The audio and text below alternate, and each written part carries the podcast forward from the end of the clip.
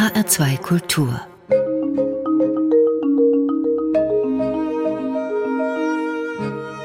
Doppelkopf. Mein Name ist Mario Scala und ich begrüße Kersten Reich, emeritierter Professor für Pädagogik. Von ihm gibt es zahlreiche Veröffentlichungen zu pädagogischen Themen, doch irgendwann hat er sich Fragen der Nachhaltigkeit zugewandt, vor kurzem ein nachhaltiges Manifest veröffentlicht, gut 100, 140 Seiten stark, Manifeste dürfen ja auch nicht allzu dick sein, aber es ruht stabil auf zwei umfangreichen Büchern, Der entgrenzte Mensch und die Grenzen der Erde, in denen Fragen der nachhaltigen Wirtschaft, der politischen Einflussnahme, nachhaltigen Verhaltens oder der Erziehung diskutiert werden. Und es gibt einen Podcast von ihm, Reich und Nachhaltig, wo ökologische Themen mit wechselnden Gesprächspartnern diskutiert werden. Aber ich schlage vor, wir verfahren hier in der Sendung so, wie Sie es biografisch getan haben und beginnen pädagogisch denn Erziehung zur Nachhaltigkeit nicht nur persönlich, sondern auch im Bildungssystem ist eines dieser Themen, mit denen Sie sich beschäftigen. Um das besser zu verstehen, lohnt sich, denke ich, ein Blick zurück auf Ihre pädagogische Arbeit. Sie haben Anfang der 70er Jahre studiert. Könnte man sagen, Sie sind ein Kind der Bildungsreform, der Aufbruchzeit noch in den 60ern? Also äh, ich würde mich eher als ein Kind aus den Abgängen der Nazizeit betrachten. Ich bin in Berlin zur Schule gegangen und an meiner Schule waren äh, sehr viele noch vom Nationalsozialismus geprägte Pädagogen. Das hat schon sehr viel auch dann mit der späteren Schüler- und Studentenbewegung zu tun, weil die war auch eine Reaktion auf das, was uns da so geboten wurde. Ich hatte aber zum Glück an der Schule auch eine jüdische Lehrerin. Geschichte und Deutsch waren ihre Fächer und sie hat uns einen ganz anderen Blick vermittelt. Also ich bin da sehr im Spannungsfeld zwischen der alten Welt, wie sie in Deutschland so in den 50er, 60er Jahren noch war, und äh, dem, wie man das aufgearbeitet hat, da bin ich groß geworden. Und ich habe durch die Beispiele ja von Lehrkräften, ich bin auch in einem reformpädagogischen Heim groß geworden, und äh, da habe ich durch die Beispiele zur Pädagogik gefunden. Das kann man so sagen. Was für Ideen waren das, die damals in der Pädagogik diskutiert wurden? War das alles im Umkreis dieser Bildungsreform oder sind da auch schon Wege beschritten worden, die Sie später dann verfolgen konnten? Ja, ja ich würde ja erst mal so sagen, wir denken ja immer, wir Deutschen hätten eine großartige Bildungsreform gemacht. Aber nach 45 gab es ja die Re-Education-Programme der Alliierten. Und die haben gesagt, liebe Deutsche, ihr solltet mal weggehen von eurem preußischen Schulsystem, eurem Kaiserreich, Ambitionen noch, die in der Bürokratie sehr stark verankert sind. Ihr habt ein Modell zwar einer gemeinsamen Grundschule von vier Jahren, aber das reicht nicht. Alle anderen Länder der westlichen Welt, der Demokratien, die haben acht bis zehn Jahre gemeinsame Schule für alle. Das hat man uns dann angetragen. Also sowohl die Amerikaner als auch die Briten, sogar auch die Franzosen. Man muss sagen, das war von den Alliierten sehr gemeinsam im Konsens. Auch die Russen waren ja nicht anders aufgestellt. Die hatten auch eine allgemeine äh, Schulpflicht in einer Schulform bis zum zehnten Schuljahr schon. Und wir haben das nicht gemacht. Also die politischen Kräfte, die noch, sagen wir, auch aus der Weimarer Zeit eher konservativen Kräfte, die haben dafür gesorgt, dass wir das alte preußische System wieder eingeführt haben. Und das hat im Grunde dann ja bis heute eigentlich die Reform im weitesten Sinne der Schule verhindert. Denn eine große Schulreform, wie wir sie weltweit erlebt haben, die bedeutet ja, eine Schule für alle zu errichten. Also wenn die Skandinavier von Schule sprechen, dann sagen die Scholar, das ist die Schule und da gehe ich bis zur zehnten Klasse gemeinsam mit allen anderen Kindern hin. Das haben wir in Deutschland nicht. Wir erwarten, dass man mit zehn Jahren schon die Entscheidung fällt, wo wirst du mal später landen. Und dann wird auch die Entscheidung gefällt, kannst du studieren, kannst du Bildungsaufstieg machen oder landest du irgendwo in den eher niederen Milieus. Und das ist in Deutschland wirklich ein großes Problem bis heute geblieben. Ich sage es mal so mit einem sehr krassen Beispiel. Ein schwedisches Kind aus einer benachteiligten Familie, und dazu würden so Arbeiterfamilien zählen, aber auch Migrationshintergründe, das hat eine fünfmal höhere Chance, Abitur zu machen als ein Kind in Deutschland. Und das ist bis heute der bildungspolitische Skandal. Deshalb wage ich es nicht von Reform bei uns zu reden. Solange wir nicht so ein Niveau erreichen wie die Schweden, haben alle Reformen bei uns versagt in meinen Augen.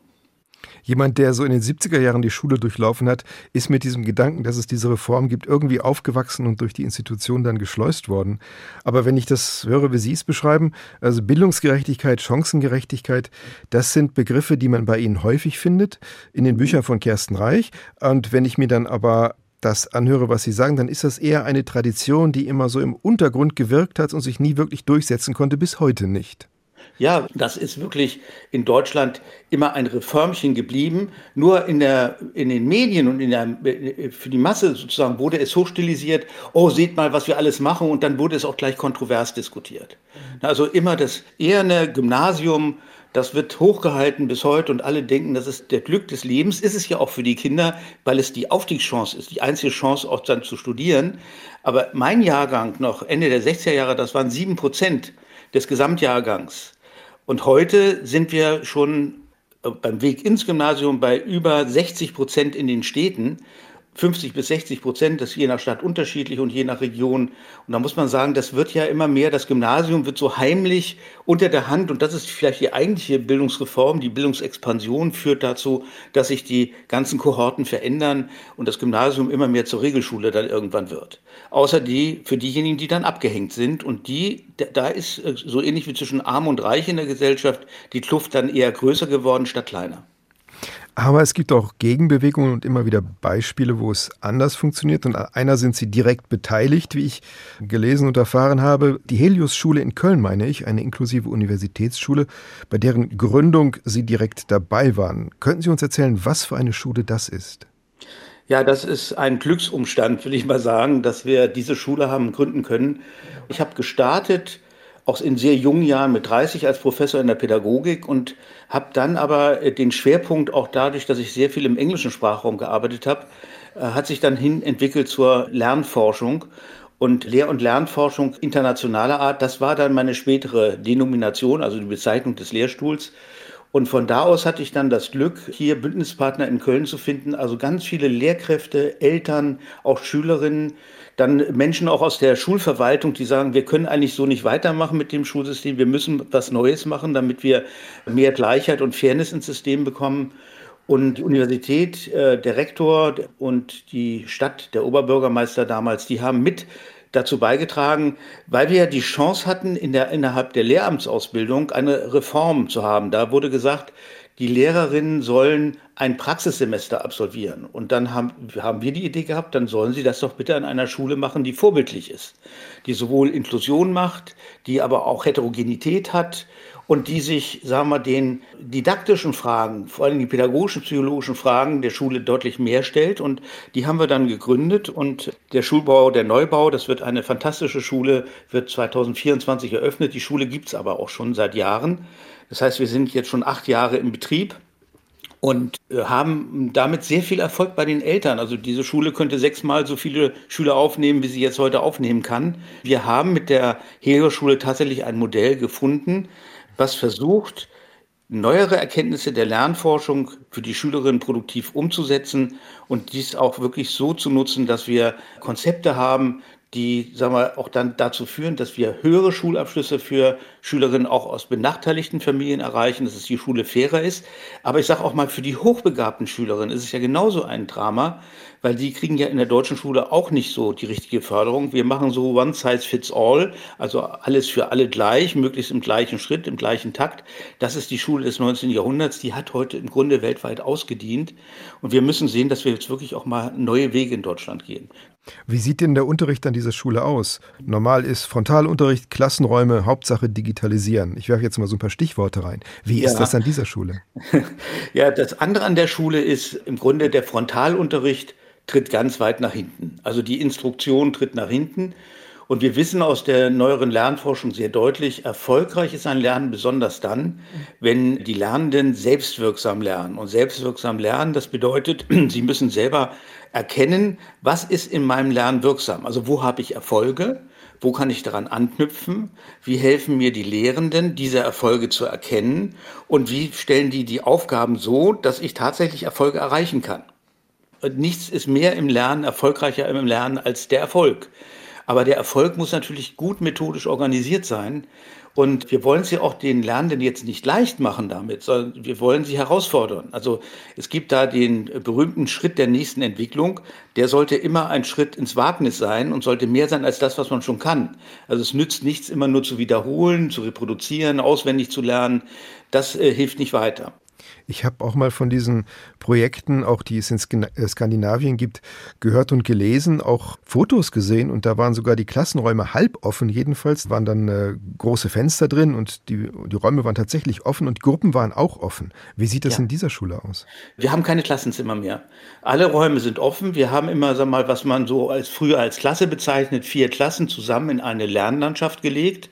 Und in dieser Lernlandschaft hat man jetzt ein ganz anderes Verhältnis. Es ist sozusagen eine Schule in einer Schule. Diese Schule hat dann in ihrem Neubau elf Lernlandschaften nach Jahrgangsstufen aufgeteilt, teilweise auch jahrgangsübergreifend. Und in der Lernlandschaft habe ich dann die Möglichkeit, ein Team von Lehrkräften, das sind so sechs, sieben bis acht Lehrkräfte, je nach der Schüleranzahl, bei uns sind es dann eher wahrscheinlich acht, weil, weil die Schule so vollgestopft wird mit Schülerinnen. Das ist ja in Deutschland auch so ein Problem, die Klassenfrequenzen sind zu hoch. Und mit diesem Team arbeitet die gesamte Lerngruppe und jetzt haben sie so das Phänomen, die Lehrerinnen haben sich freiwillig bereit erklärt, den ganzen Tag anwesend zu sein in der Schule. Jetzt haben wir nicht mehr nur den Vormittag für Frontalunterricht, sondern wir haben den gesamten Tag, den wir anbieten können mit unterschiedlichen Lernformaten. Da gibt es dann Selbstlernphasen, vor allen Dingen in den Fächern Deutsch, Mathe und Englisch. Da gibt es dann Werkstätten, da kann man sich als Schülerin dann auch etwas aussuchen, also Wahlfächer.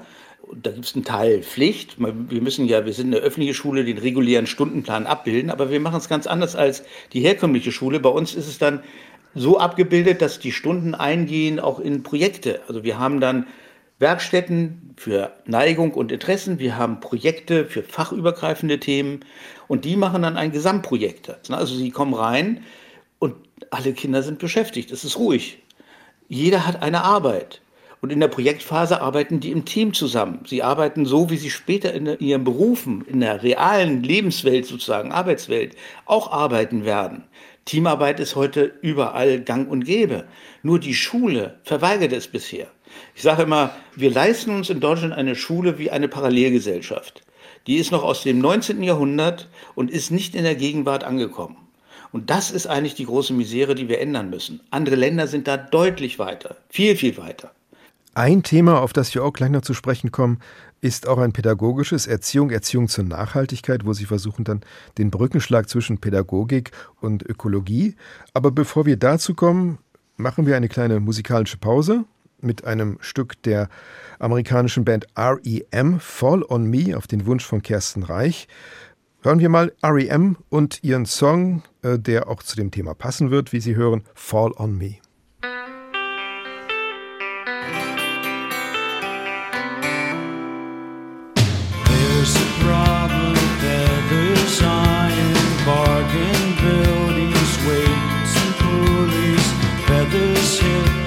fall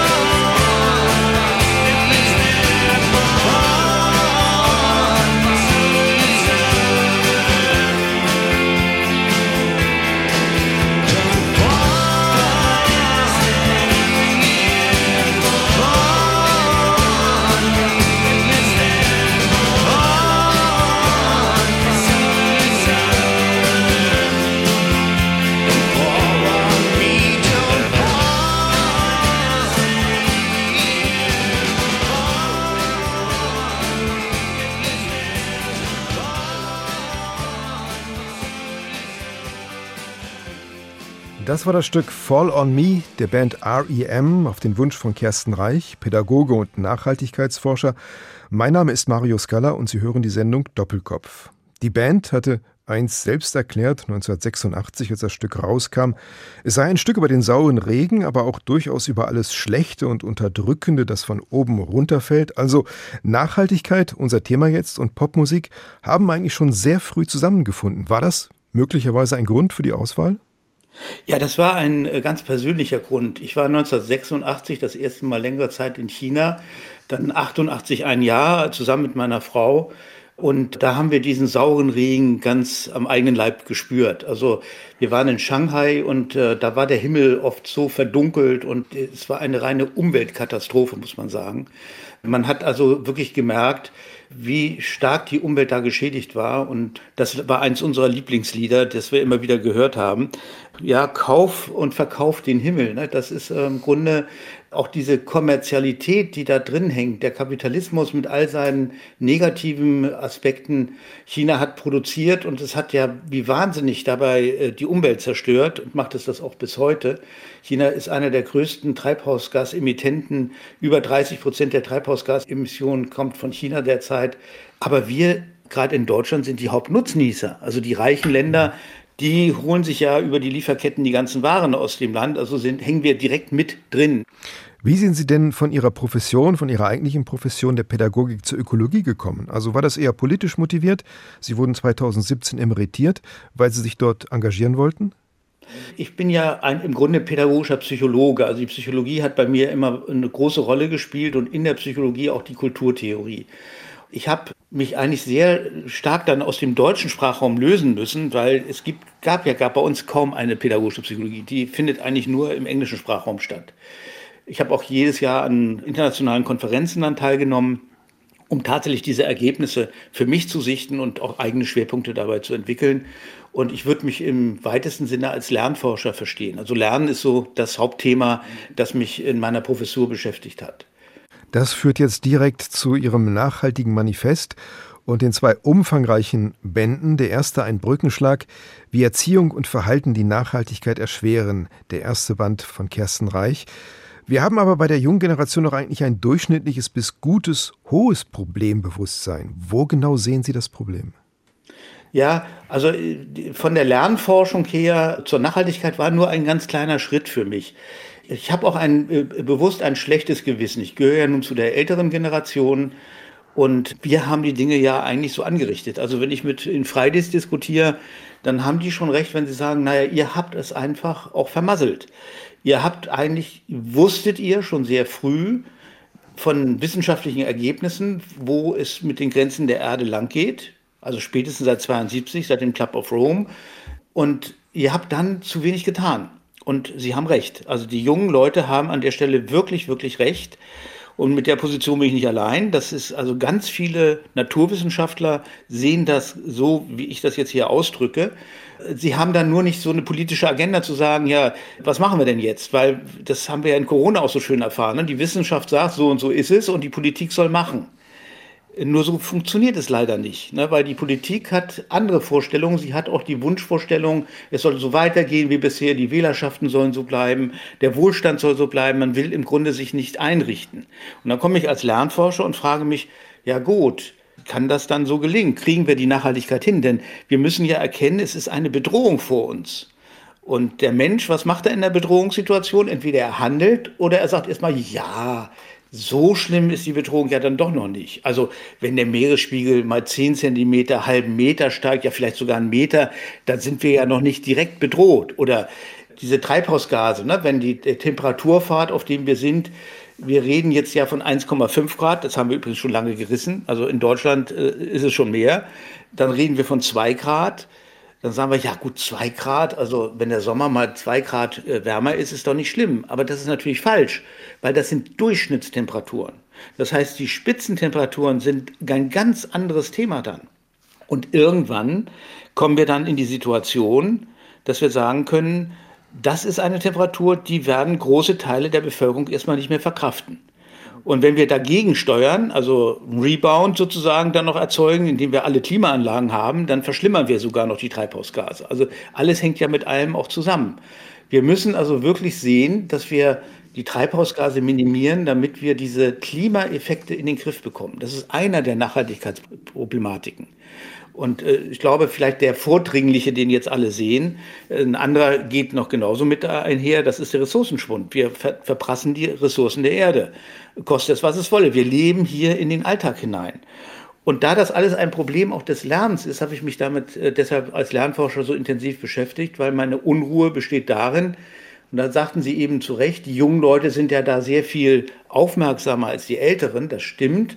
Aber leider gibt es auch Studien, selbst ein Klimaaktivist, der jetzt tatsächlich all das möchte, alles realisieren möchte, was er da erkennt, schafft es in der Regel nur zu 20 Prozent, das in sein reales persönliches Verhalten umzusetzen. Ich habe auch mal den Rechner für ökologischen Fußabdruck durchgespielt. Die, ja. Es gibt ja auch die Adresse in Ihrem Buch und auch gedacht, ich liege eigentlich deutlich unter dem Durchschnitt wegen Fahrrad, kein Auto, Bio, mhm. regional, sehr selten Fleisch und gedacht, das ist überhaupt kein Problem. Fehlanzeige knapp, ganz knapp drunter, denn bei all den Faktoren, die drin sind, Mobilität, Wohnen zum Beispiel, ja. irgendwas ist dabei, da reißt man die Latte deutlich und das katapultiert einen nach oben. Dafür gilt es, das Bewusstsein zu schärfen, wenn ich das richtig verstehe. Ja, da, genau da haben Sie recht. Also das ist ja genau das Thema, dass wir, man, es gibt also sagen wir, zwei Hauptfaktoren, wo man eigentlich von dem schlechten, dem negativen Fußabdruck nicht entkommt. Erstens Reichtum, also der reichere Teil unserer Gesellschaft, muss man sagen, die Begüterten, die erzeugen einfach den fünffachen negativen Fußabdruck wie die Ärmeren. Und dann sind es die reichen Länder gegen die armen Länder. Also Afrika ist nicht das Problem in den Treibhausgasen. Die reichen Länder sind das Problem. Und wir Deutschen sind ein besonderes Problem, weil wir besonders reich sind. Und wenn wir jetzt umlernen und umsteuern, dann fällt es uns auch sehr schwer, weil wir haben ein Wohlstandsniveau, das hat jeder individuell, aber wir haben es natürlich auch als Gruppen. Und wer will davon schon absehen? Ne? Wer will da verzichten? Und Corona tut jetzt das Seinige. Jetzt sieht man ja, alle wollen, wenn Corona dann mal endlich vorbei wäre, reisen. Aber Reisen ist einer der Hauptfaktoren in der Mobilität, die den negativen Fußabdruck erzeugen. Ja, also dann müsste man sich überlegen, wie reisen. Also bitte nicht mit Flugzeug, auf keinen Fall mit Kreuzfahrt. Das sind die schlimmsten Dinge, die dann passieren. Und das ist ja nicht so, der individuelle Fall ist nicht der schlimme, der Masseneffekt ist das Problem. Und da umzulernen, das ist, glaube ich, ein ganz großes, eine ganz große Herausforderung. Diese Konsumgesellschaft Individualisierung, äh, das sind äh, Begriffe, die bei Ihnen häufig auftauchen. Ja. Das ist so in unsere DNA eingesickert, dass auch selbst bei den Wohlmeinenden und wirklich Gutwilligen unerkannte Probleme lauern und dass die Grenze zwischen Ich und Gesellschaft, also wo ist äh, durch eigenen Verzicht etwas zu bewirken, wo ist es völlig aussichtslos, weil gesellschaftliche Strukturen da sind, schwer zu ziehen ist. Und das Zweite, Sie haben ja, glaube ich, auch sehr viele Bücher der Klimaforscher gelesen. Ja. Äh, also die Literatur auch da wirklich ausgearbeitet. Und ich habe den Eindruck, dass die Bücher von den Klimaforschern das Problem viel dramatischer darstellen und wissenschaftlich begründet dramatischer darstellen, als es im öffentlichen Bewusstsein angekommen ist. Das sind so die beiden großen Probleme, die ich aus Ihren Büchern so ein bisschen für mich herausdestilliert habe. Ich meine, ich bin angetreten äh, als Lernforscher natürlich und als Wissenschaftler äh, wollte ich es gründlich machen. Ich habe mir also wirklich einen großen Überblick über den aktuellen Stand der Forschung verschafft. Ich dachte an, anfänglich, da wirst du jetzt ganz viele positive Botschaften finden, was alles geht. Was also, wo wir doch tatsächlich handeln können und wo wir auch, sagen wir, mit neueren Technologien noch große Chancen haben. Da muss ich sagen, das war ein bisschen frustrierend, weil das, was ich an nüchternen Fakten und Erkenntnissen gefunden habe, das deutet eher darauf hin, also auf Technologien der Erneuerung, da vertrauen nur die großen Energiekonzerne. Da werden wir aber keine Gewinne mit so erzielen können, wie wir uns das vorstellen. Das dauert entweder zu lange oder es ist äh, zu kontraproduktiv. Also das sehen Sie jetzt ja an den Beschlüssen der EU. Die haben jetzt Gaskraftwerke und Atomkraftwerke für grün erklärt. Das zeigt ja die ganze Paradoxie unserer Gesellschaft. Äh, wenn man das tut, dann handelt man eigentlich völlig widersinnig, was Nachhaltigkeitsfragen betrifft. Und äh, die Forschung ist da sehr viel nüchterner und sagt so, pass mal auf, wenn ihr jetzt nicht tatsächlich einen Stopp macht, dann ist es gefährlich. Und das hängt damit zusammen, Treibhausgase, also CO2, 1000 Jahre etwa Abbauzeit. Methan ist etwas schneller oder andere. Aber diese Abbauzeit, die läuft natürlich die ganze Zeit jetzt im Hintergrund. Und wenn wir von den Klimazielen sprechen, reden wir ja immer von etwas, was on top zu den jetzigen Zahlen kommt. Und das machen die Menschen sich so wenig klar. Wenn es on top kommt, das heißt, dann wird es nicht besser. Es baut sich ja nicht ab, weil es so lange dauert, sondern es kommt immer noch oben drauf. Und diese Effekte können dann dazu führen, dass auf einmal ein ganz beschleunigter Prozess einsetzt. Und damit beschäftigt sich die Klimaforschung. Sie sehen sehr deutlich, oh, da wächst jetzt was an. Es war ganz interessant mit einer Friday for Future auf, mit Line Niedecken, ein schönes Gespräch in meinem Podcast. Und äh, um auch nochmal zu sagen, die Fridays sind nicht ungebildete Menschen. Sie macht ihre Masterarbeit gerade. Ich nehme an, sie ist jetzt bald fertig oder ist schon fertig, ist äh, Astrophysikerin und hat naturwissenschaftlich die Daten ausgewertet aus den Satellitendaten der Treibhausgase während Corona und hat festgestellt, die steigen weiter an. Also da ist Corona zwar weniger Produktion, weniger Treibhausgasausstoß im Verhältnis und dennoch sind die Treibhausgase gewachsen. Die Naturwissenschaftler wundern sich nicht. Die sagen ja, klar müssen die anwachsen, weil die sind ja von Grund auf schon da und sie bauen sich ja nicht so schnell ab, wie wir das Neue hinzugewinnen. Und das macht die Dramatik aus, dass wir jetzt so wenig uns etwas vorstellen können, was da ist, was langsam stetig weiter anwächst und dass wir auch nicht ein klares Modell darüber haben, wann kippt das denn? Und wann sind die Effekte so, dass wir es nicht mehr aufhalten können? Ne? Und das sind diese sogenannten berühmten Klimapfade. Da habe ich mich sehr intensiv mit befasst und wir reden jetzt so immer von dem Klimapfad 2 Grad, 3 Grad, 4 Grad.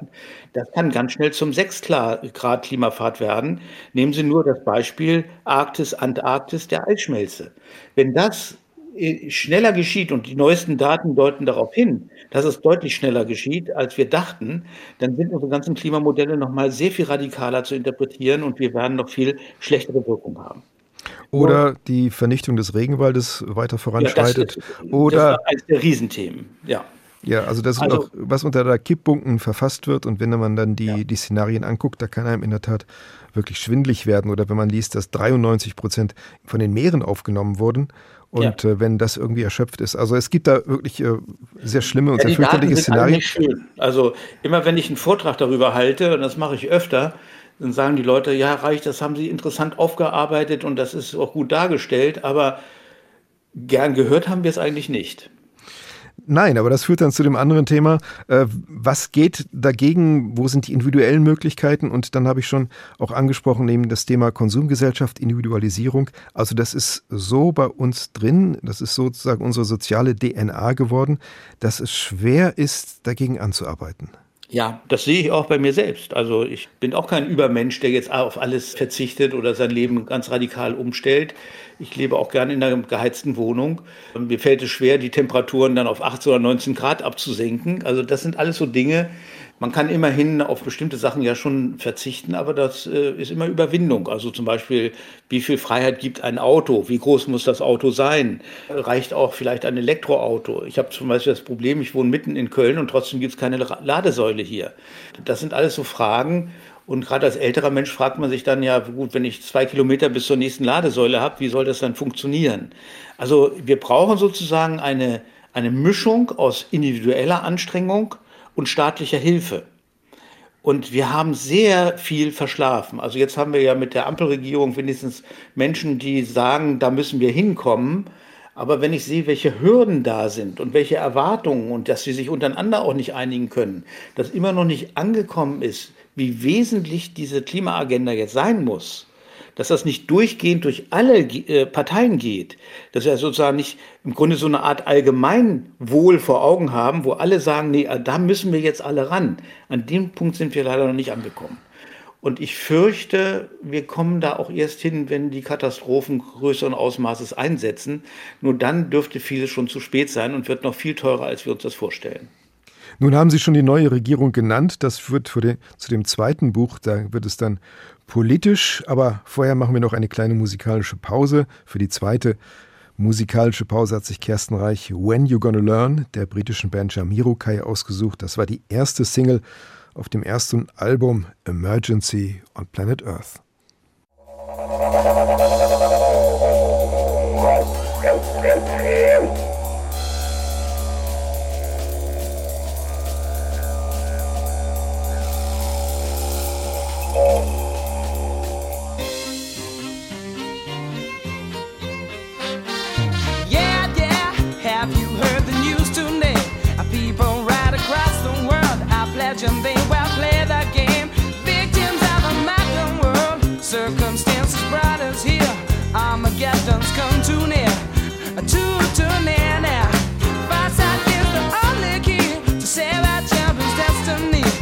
consequences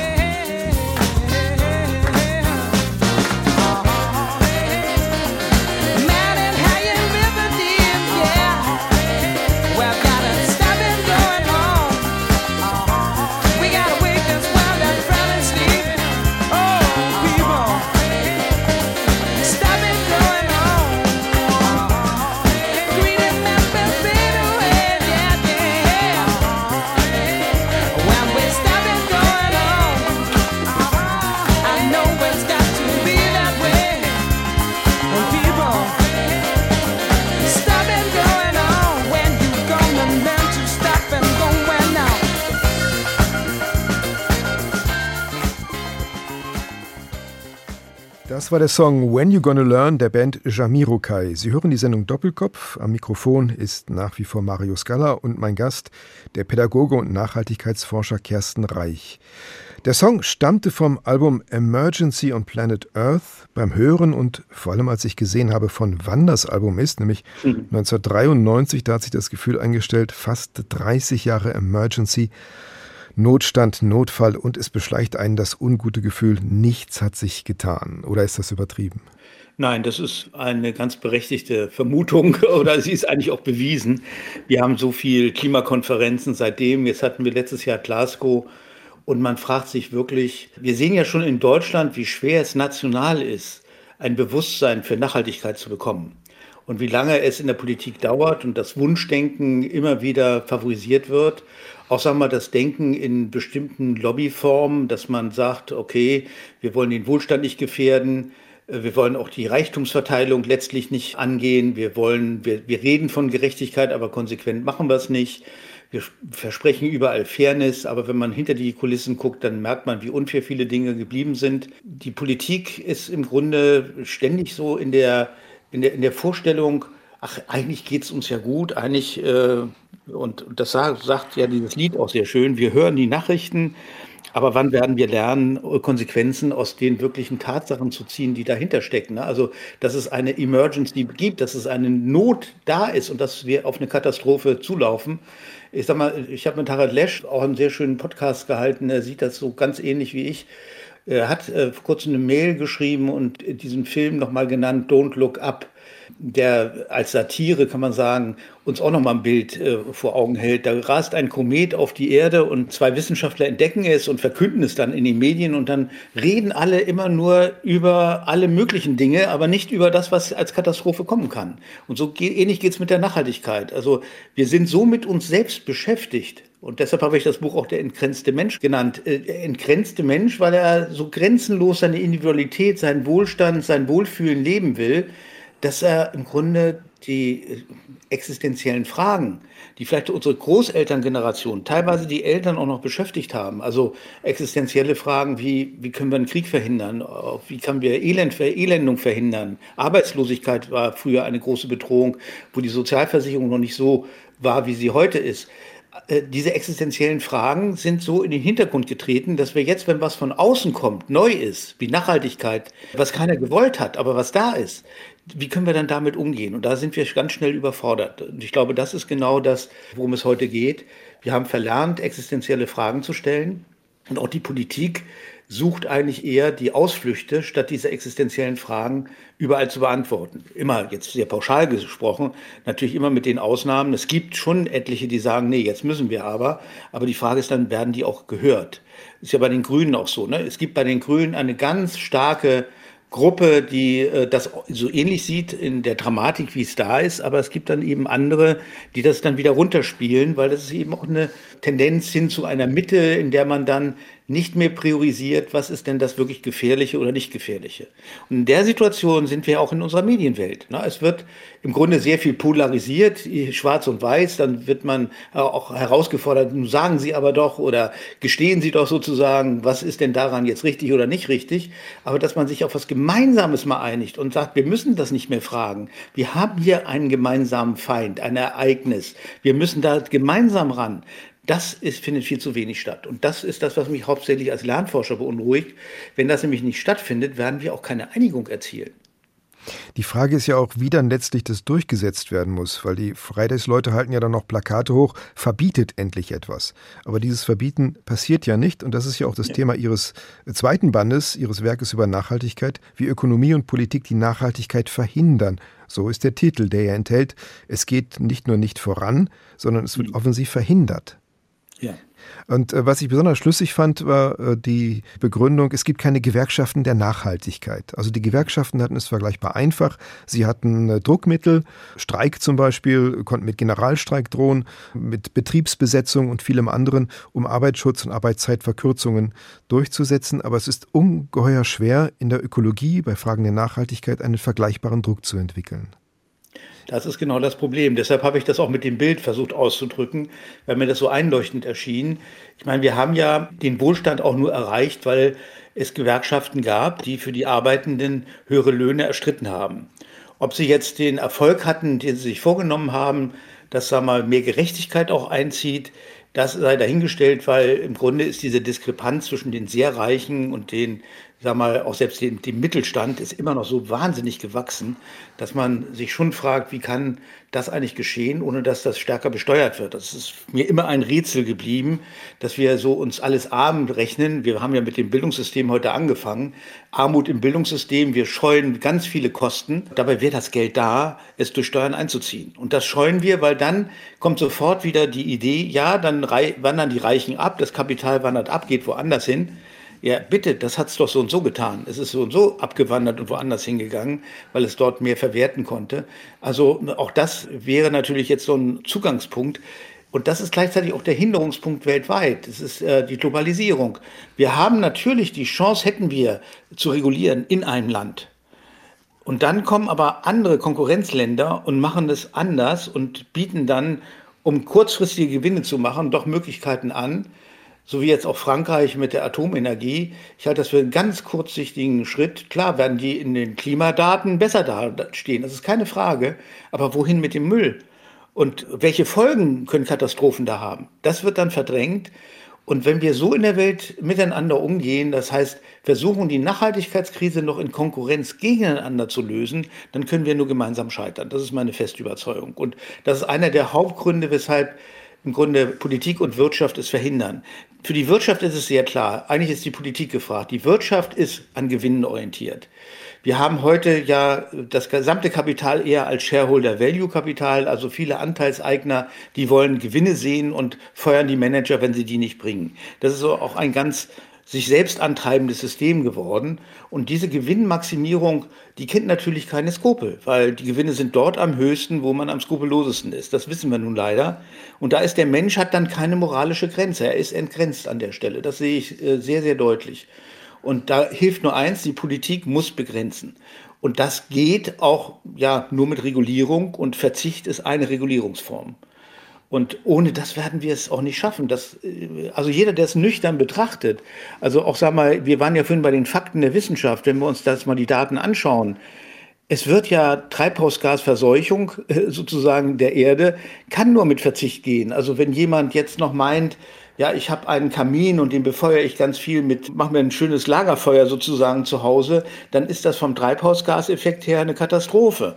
Also wird man sagen müssen, nee, da, das sollte eigentlich verboten werden. Äh, das dürfte nicht mehr so geschehen. Und äh, wenn du nicht selber die Norm in dir aufbringst, dann muss ich die Norm von außen errichten. Nun ist das Kaminfeuer vielleicht das harmloseste. Viel schlimmer ist ein SUV oder ist, äh, sind weite Reisen oder ist, wenn, wenn jemand auf 200 Quadratmeter mit zwei Personen wohnt und damit wahnsinnig Energie verbraucht, die nicht nachhaltig und nicht regenerativ ist. Und da schließen sich immer die Kreise. Und sagen wir mal, warum die Politik so in der Bringschuld ist, sehen wir auch an den regenerativen Energien. Da hätte man schon sehr viel früher reagieren müssen. Gerade Deutschland, so ein reiches Land. Was haben wir gemacht? Wir haben gerade Photovoltaik abgewürgt. Wir haben eine EEG-Umlage eingeführt, die jetzt hoffentlich abgeschafft wird, wo im Grunde die Industrie, die ganz viel Verschmutzung damit erzeugt, noch gefördert wird mit der Umlage. Also jeder normale Haushalt zahlt in seiner Energie eine Umlage, damit große Industrieunternehmen noch äh, Treibhausgase zuhauf erzeugen können. Also diese Konstruktion eines solchen Gesetzes ist für mich so widersinnig, dass ich mich frage, was hat da die Regierung, die damalige Regierung Kroko sich beigedacht? Ich glaube, sie haben gar nicht nachgedacht, also wissenschaftlich gesehen an der Stelle. Das ist ja auch eine Forderung aus Ihrem Manifest, also das nachhaltige Manifest von Kersten Reich. Wir müssen den Lobbyismus begrenzen, so fordern Sie dort. Sehen Sie denn irgendwelche Hinweise bei der Ampelregierung, dass das in diese richtige Richtung gehen könnte? Ja, also ich glaube schon, es ist in jedem Fall besser als vorher. Also das äh, sollte man auch immer nicht verkennen. Es ist eine Neuerung eingetreten und vorher war es eher eine ignorante Haltung. Jetzt ist das Problem bewusst. Klar, in dem Klimawirtschaftsministerium, da ist äh, das auf der Agenda und ich denke, dass die Grünen an der Stelle auch gut aufgestellt sind. Die Frage ist nur, kriegen sie es durch? Kriegen sie es in angemessener Zeit hin? auch tatsächlich ja so Leitplanken zu setzen. Die FDP hat das ja sehr gut verstanden, gleich am Anfang äh, rote Linien aufzumachen. Und die, ich hätte mir grüne Linien der Grünen auch gewünscht. Dann, die wären möglich gewesen, denke ich. Da war man zu wenig machtpolitisch unterwegs. Das muss man aber sein in der heutigen Zeit. Und jetzt ist die Frage, wie kann diese machtpolitische Erneuerung sozusagen des deutschen Systems in der Nachhaltigkeit, wie kann das tatsächlich konkret umgesetzt und erreicht werden? Das wird ein, ein ganz spannendes Thema und daran werden Sie gewinnen, zugewinnen, dann für die nächste Wahl oder scheitern. Denn die Probleme werden bis zur nächsten Wahl so weit ansteigen, dass auch immer mehr Menschen wird bewusst sein, nee, äh, jetzt muss aber doch mehr geschehen, als vielleicht bisher geschehen ist. Es ist also wirklich auch eine Tragödie letztlich, dass in dieser Zeit, der heutigen Zeit, die Demokratiebewegung nicht zunimmt, sondern abgenommen hat. Also wenn Sie so sich die neuesten Studien anschauen, wir haben nicht einen Zuwachs an Demokratie, sondern äh, äh, immer mehr Länder, die undemokratisch werden. Und das ist das, was mich im Hintergrund beunruhigt, und, denn das lässt dann die politischen Chancen stagnieren oder schwinden. Und äh, das ist nicht allein ein deutsches Problem, das ist ein weltweites Problem. Mir scheint nach der Bundestagswahl relativ kurz danach hat schon auch gerade bei den äh, ökologisch motivierten Menschen, bei den Aktivisten, bei den äh, Verbänden, bei den ökologischen Verbänden sehr große Ernüchterung eingesetzt. Olaf Scholz ließ sich als Klimakanzler plakatieren. Die Forderungen lagen auf dem Tisch und wurden sofort abgeräumt. Tempo 130. Die Förderung fossiler Energien geht weiter. Die Kohle wird weiter gefördert. Also nicht mal minimale Forderungen gingen da durch. Also die Frustration scheint mir sehr groß zu sein und das hat ja auch ein, eine Gefahr, denn es gibt ja auch die Gefahr, dass sich Teile der Klimabewegung äh, radikalisieren und militanter werden. Ja, davon gehe ich aus. Dazu kenne ich auch zu viele, um nicht sagen zu können, okay, wenn du ein Ziel vor Augen hast und hast erkannt, dass es notwendig ist, weil es sonst in eine Katastrophe führt, und du läufst ständig gegen eine Wand, was tust du dann? Dann in deiner Ohnmacht wirst du radikal und versuchst dann nach äh, Wegen auf dich aufmerksam zu machen und auf das Problem aufmerksam zu machen, das äh, dann dazu führt, dass man äh, ja auch ins Extrem wechselt das kennen wir auch aus dem menschlichen Verhalten sehr gut. Ne? Also ich mache mal an einem Beispiel, man will einen Reifen wechseln und will diese Mutter dann abziehen und hat da so ein Gerät und man schafft es nicht. Und man versucht es zigmal und strengt sich so wahnsinnig an, schafft es nicht und dann ist man wütend und tritt mit dem Fuß gegen den Reifen, tut sich auch noch weh. Und so ähnlich ist es jetzt auch im Verhalten natürlich bei größeren Fragen. Wenn man immer gegen die Wand läuft, dann wird man irgendwann zutreten. Und das ist, glaube ich, etwas, was die Politik heute noch nicht so begreift und nicht vor Augen hat, aber das wird uns in der Zukunft sehr viel stärker beschäftigen, wenn wir nicht Hoffnung erzeugen. Und das mit dem Tempolimit, äh, das muss ich sagen, war für mich auch so eine persönliche Hoffnung, äh, weil ich diese Raserei auf deutschen Autobahnen hasse wie nichts. Also ich war ja sehr oft im äh, Ausland unterwegs und überall fährt man so wahnsinnig gesittet und also wenn ich Australien oder Kanada oder Amerika selbst nehme, unvorstellbar, was bei uns hier an ja, an Drängelei und Lichthupe und sonst was vorhanden ist. Also da, da, möchte ich spontan zustimmen. Wenn man über die Grenze kommt von Frankreich zum Beispiel nach Deutschland, sofort ja. geht die Raserei und der Stress los, fürchterlich. Also da gab es auch eine, eine, kleine persönliche Hoffnung, dass diese zivilen Verhältnisse bei uns eingeführt wurden. Also kann also ich, ja ich sofort kommen. zustimmen. Ja, sie kommen spätestens mit dem automatisierten Fahren. Aber ich sag mal, die Politik hat hier eine Chance vertan. Und ich glaube, das ist, äh, was auch, sag mal, die Menschen erkennen müssen, die für Nachhaltigkeit eintreten.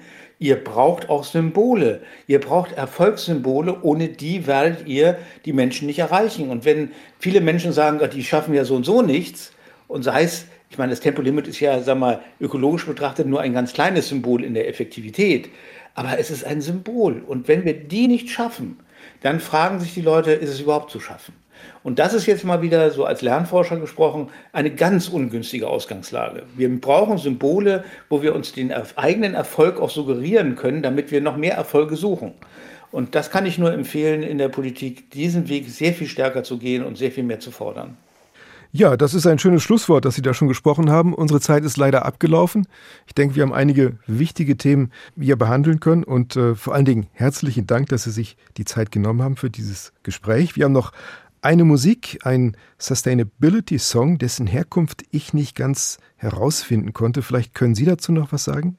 Ja, das ist der Climate Change Song, der ist von Kindern gesungen anlässlich der Glasgow letzten Klimakonferenz. Und äh, wo er genau entstanden ist, weiß ich nicht, aber er hat im Internet Furore gemacht. Also was kann das Individuum tun?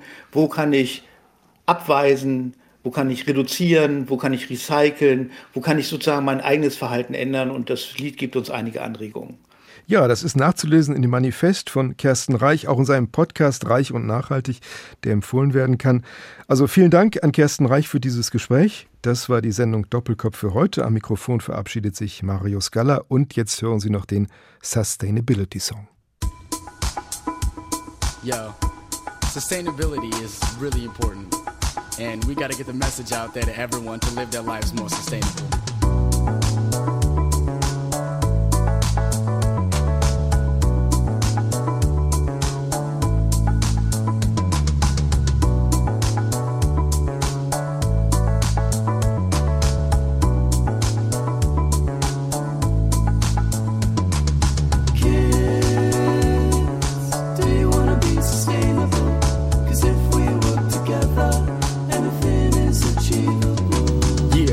Life life sustainable. I feel like that's a goal that's attainable. Recycling cans and bottles and glass. These are the things that we've learned in Wendy's class. I've been called upon to save the planet. The only problem is I can't do it single handed. Unplug your Xbox, all electronics, cause it uses energy even when you're not on it.